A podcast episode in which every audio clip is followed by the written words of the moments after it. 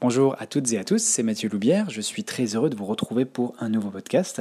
Aujourd'hui, c'est un podcast des rencontres Europhysio qui sera consacré à la reprise de la course à pied après lésion musculaire.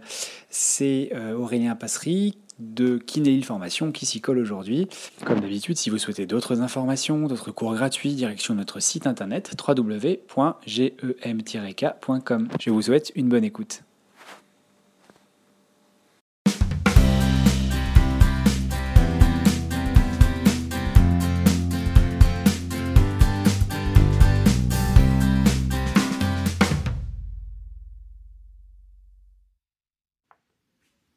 Bonjour à tous. J'ai le plaisir de vous présenter la quatrième vidéo du comité scientifique des rencontres Europhysio. Aujourd'hui, je vais vous parler de la reprise de la course à pied dans la réadaptation du joueur de football souffrant d'une lésion musculaire des ischio-jambiers. Avant toute chose, je vais vous présenter mes liens d'intérêt. Je m'appelle Aurélien Passery, je suis masseur kinésithérapeute depuis 11 ans, j'ai travaillé 4 ans en centre de rééducation, puis 6 saisons au centre de formation du LOSC, Actuellement en Master 2 Ingénierie de la santé, rééducation du handicap et de la performance motrice à l'UPJV d'Amiens, je suis formateur en kinésithérapie sportive dans chacun des organismes présentés ci-dessous. Alors pourquoi avoir choisi ce sujet? Depuis 6 ans, j'interviens sur les blessures du membre inférieur. Et une question récurrente revient. Après une blessure musculaire, quand peut-on autoriser notre patient à courir? J'ai 15 minutes pour essayer de vous répondre. Je commencerai par parler épidémiologie. L'étude la plus répandue en épidémiologie des blessures du footballeur est celle d'Extrand et ses collaborateurs de 2016.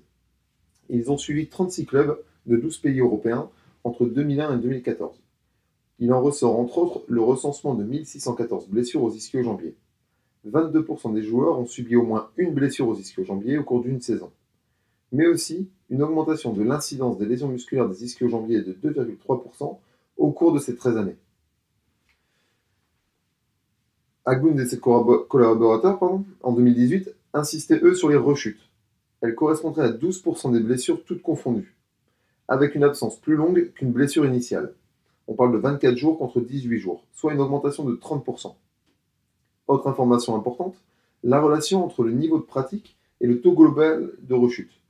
On se doutait bien qu'avec un accès quotidien aux services médicaux et kinés dans l'école professionnelle, le taux de rechute serait inférieur mais là tout de même on parle d'un tiers de rechute au niveau amateur.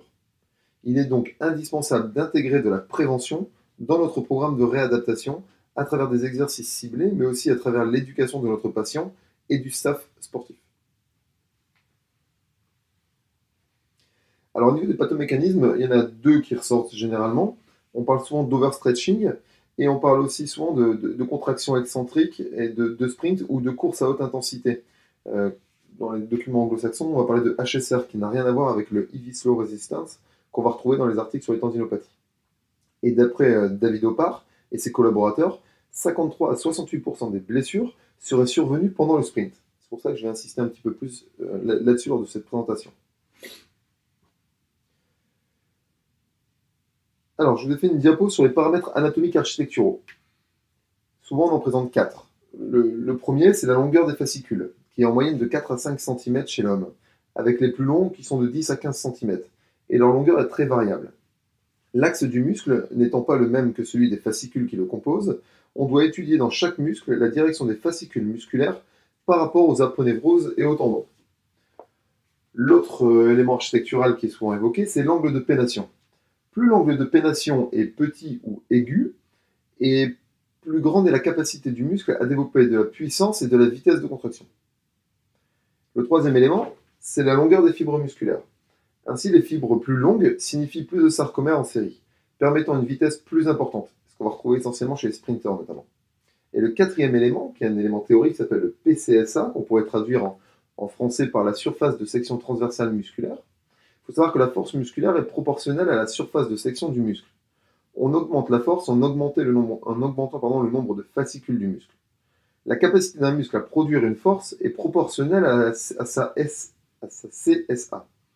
Cette CSA est le reflet du nombre de sarcomères en parallèle. Et pour déterminer la valeur théorique du PCSA, une équation est présentée, vous est présentée là sur la diapo. Elle est basée pour un angle de pénation constant, alors qu'en réalité, on constate que cet angle varie avec une rotation de 1 à 15 degrés chez certains groupes musculaires, comme le semi-membraneux. Cette disposition en torsion des fascicules a pour conséquence d'augmenter la puissance du muscle. Ce qui va être important, c'est que finalement l'architecture musculaire peut avoir, et je dis bien peut avoir, une influence sur la fonction du muscle. Mais à l'heure actuelle, il n'y a pas assez d'évidence sur la relation entre l'architecture musculaire et la fonction in vivo. C'est-à-dire que la majorité des études sont en réalité des expériences cadavériques. Ensuite, on va parler euh, très rapidement des facteurs de risque. Donc, euh, ils sont tous évoqués sur la diapo. C'est une diapo qui est issue de, l'étude de, de Buckthorpe et euh, collaborateurs en 2019, sur laquelle je rajouterai finalement la, la HSR, la course à haute intensité. À quel moment arrive la blessure musculaire des ischio-jambiers lors du sprint? On décrit généralement deux phases critiques lors du schéma de course. La première phase, c'est la phase de contact au sol, qui précède finalement une force de poussée importante. Et la seconde phase critique, c'est la fin de la phase oscillante, avec une contrainte excentrique importante. En complément de la diapo précédente, je citerai les deux études de Higashihara de 2017 et 2019, où il est noté des niveaux d'activation différents entre les différents groupes musculaires des ischio-jambiers selon la phase de course, avec notamment un biceps fémoral essentiellement sollicité pour la poussée euh, lors de la prise de, contact au sol et lors de la fin du cycle euh, avec la, force contrainte excentrique, donc en fin de phase oscillante. Alors que les ischios internes ont eux une activité plus importante par rapport au biceps fémoral, autour de 50 à 60% du cycle. Et les mêmes, les mêmes auteurs en 2019 Notez justement un déficit post-lésionnel avec une diminution de l'activité EMG de la longue portion du biceps, fémoral chez 10 sprinters. Renvoyant de là l'étude de Mendy et collaborateurs de 2016, bien que cette étude n'était faite que sur deux sportifs, ils ont noté la persistance d'un déficit de la force de poussée horizontale de 20%, malgré la validation des différents tests de retour au jeu. Alors évidemment, on notera ici la faible puissance statistique de ces études.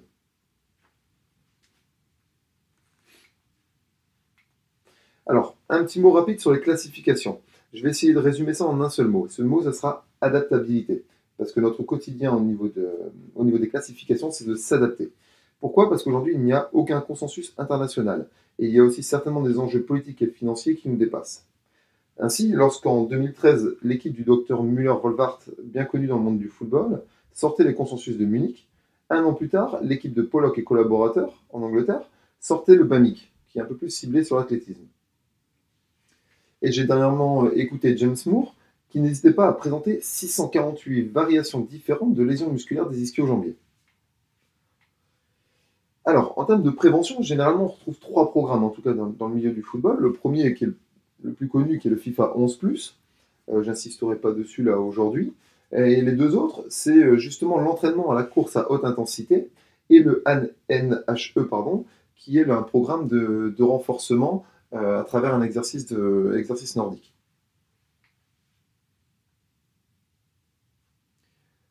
Pour la prévention par l'exercice nordique, le NHE, je vous renvoie à l'excellente revue systématique avec méta-analyse de Nicole Van Dijk. Dedans, il est noté une diminution significative des blessures aux ischio-jambiers de 51% chez les footballeurs pratiquant ce programme d'exercice nordique pendant 10 semaines.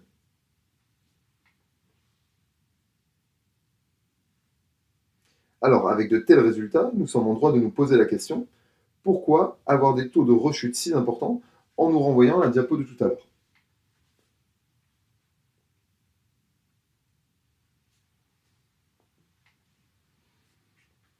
Trois hypothèses ressortent généralement. La première, qui n'est pas des moindres, malgré les résultats présentés précédemment, d'après l'étude de Barr et collaborateurs en 2015, seulement 11% des équipes élites Ligue des Champions, ce qui correspond à 32 équipes, et de première ligue norvégienne, qui correspond à 18 équipes, adopte le programme de renforcement par exercice nordique hebdomadaire.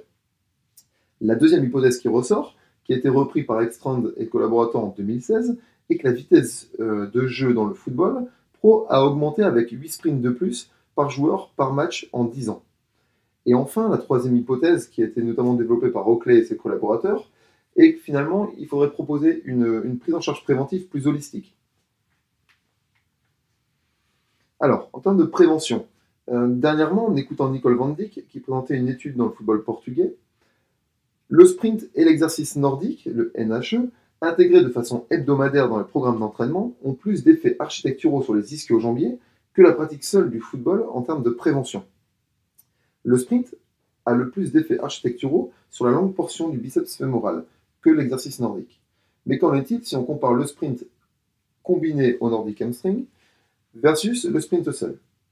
L'étude de Freeman, qui a été faite sur 28 athlètes adolescents, évalue la force des ischio-jambiers et un sprint de 40 mètres, avec une randomisation avec un groupe d'exercices en nordique et un groupe d'entraînement au sprint.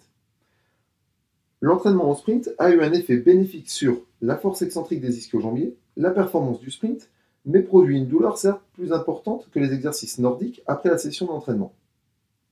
Un bloc de 4 semaines d'entraînement à la vitesse maximale peut avoir à la fois un avantage de prévention des blessures et d'amélioration de la performance. Il sera donc indispensable d'intégrer la course à haute intensité dans notre programme de réhabilitation pour une action architecturale de cicatrisation, mais aussi une action préventive de rechute. Certains auteurs, comme Jarvis et collaborateurs, se sont intéressés aux exercices spécifiques pour améliorer la poussée horizontale nécessaire justement dans la course à, haute intensité. Et ils ont pris comme exercice le Barbell Thrust, le BHT. Les résultats de cette étude, c'est que finalement l'augmentation de la force du 1RM avec un programme de 8 semaines en BHT ne se traduit pas par des améliorations de performance au sprint chez 21 jeunes athlètes. Et en effet, aucun exercice ne peut atteindre le même niveau de contrainte que le sprint. Et cette conclusion ne vient pas de moi. Elle vient de l'étude d'Egui qui est présentée ici sur la diapo. Alors, pour la progression en réhabilitation, quel que soit le grade, nous ne parlerons plus en termes de délai, mais plutôt en termes d'algorithme de progression. Et là, en termes d'algorithme de prise en charge d'une blessure des ischio-jambiers, il y a plusieurs études qui sont sorties. Je vais vous en présenter très rapidement quatre que vous voyez euh, vous afficher sur la diapo.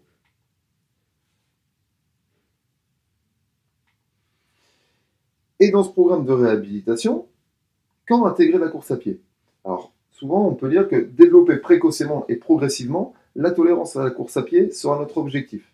Mais quels tests vont nous indiquer si on peut reprendre la course à pied?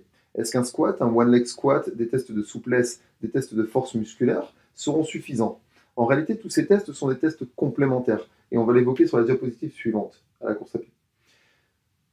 Le meilleur des tests encore pour savoir si on peut courir, c'est encore de pratiquer la course à pied. Donc quelle progression suivre? Il ressort fréquemment l'importance de reprendre la course précocement. Cool. Mais sous quelle forme? Je vous renvoie à une des études, l'étude de Toll et collaborateurs, euh, qui est présentée ici sur la diapo où finalement, ils estiment que si le patient est capable, à travers trois tests simples, c'est-à-dire faire un single leg squat sur la jambe lésée, de faire 5 minutes de vélo à 150 watts et de faire une extension active de genou en décubitus sans douleur, alors il reprendra la course avec une alternance marche 20 minutes et course 30 minutes. Et par exemple, on pourrait proposer 5 séries. Ensuite, l'évolution, finalement, elle va se faire vers la course continue. 10 minutes, 15 minutes, 20 minutes, 25 minutes, 30 minutes, et on va augmenter le, pourcentage de la vitesse maximale de 10 en 10. C'est-à-dire que euh, on va travailler à 30% de la vitesse max, puis 40% de la vitesse max, puis 50%, 60-70% de la vitesse max. Mais ce qui est important, et c'est repris justement par les auteurs, c'est qu'on va se baser sur le ressenti du patient. C'est-à-dire qu'on va lui dire, par exemple, pour la, course alternée, on va lui proposer de travailler à 25% de sa vitesse maximale. Mais ce sera à lui de l'estimer, tout simplement pour que le patient apprenne aussi à écouter son corps et lorsque le patient peut courir librement, 30 minutes à 70% de sa vitesse maximale, nous allons rentrer dans une phase où finalement l'évolution va se faire entre 70 et 90% de la vitesse maximale. On la fera de 10% en 10%, puis à partir de 90%, la progression se fera de 5% en 5% pour atteindre des courses à haute intensité. Et la suite de la progression se fera avec la pliométrie basse puis haute, des changements de direction et la réintégration des exercices avec ballon, puis dans le groupe. Alors, la place de la douleur est une très bonne question. Les directives conventionnelles recommandent que la rééducation-réadaptation des lésions des ischio-jambiers ne soit effectuée et ne progresse qu'en l'absence totale de douleur, c'est-à-dire 0 sur 10, malgré le manque de comparaison avec les approches alternatives. Là-dessus, je vous renvoie à l'étude de 2019 de Ike et collaborateurs, qui nous propose un essai contrôlé randomisé en double aveugle. Ainsi, 43 sportifs atteints d'une lésion musculaire aiguë des ischio-jambiers ont été inclus. 22 d'entre eux ont été répartis dans le groupe de réadaptation sans douleur et 21 dans le groupe de réadaptation à seuil de douleur à 4 sur 10. Ce qui fait une taille totale de 43 sportifs et une cohorte, une de participants composée uniquement d'hommes, limitant ainsi la capacité de l'étude à être généralisée. Et d'autres études seront nécessaires à l'avenir. De plus, seulement 4 exercices ont été pratiqués ici. Donc le temps de retour au jeu, la force isométrique des fléchisseurs du genou, la longueur du faisceau de la longue portion du biceps fémoral et la peur de bouger et de se blesser à nouveau ont tous été signalés lors du retour au jeu et deux mois après ce retour au jeu. Les résultats de l'étude, finalement, ces critères de suivi ont tous suivi le même schéma d'évolution, avec une différence non significative au moment du retour au jeu, à l'avantage quand même du groupe seuil, et une amélioration significative de l'évolution de ce même groupe, de ces mêmes groupes pardon, lors du suivi à deux mois. Une dernière enquête a été réalisée six mois après la fin de la période de retour au jeu afin d'évaluer les taux de rechute. Et deux rechutes se sont produites dans chaque groupe. A noter cependant que le programme de réadaptation à la course à pied a été basé sur les accélérations-décélérations des travaux de Silder et collaborateurs.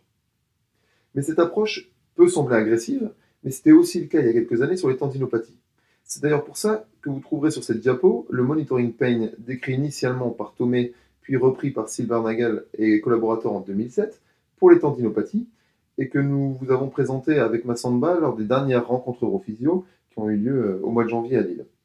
Et il sera donc essentiel finalement d'éduquer nos patients sur les quantités acceptables de douleur et de suivre son évolution pendant les exercices, mais aussi et surtout 24 heures après.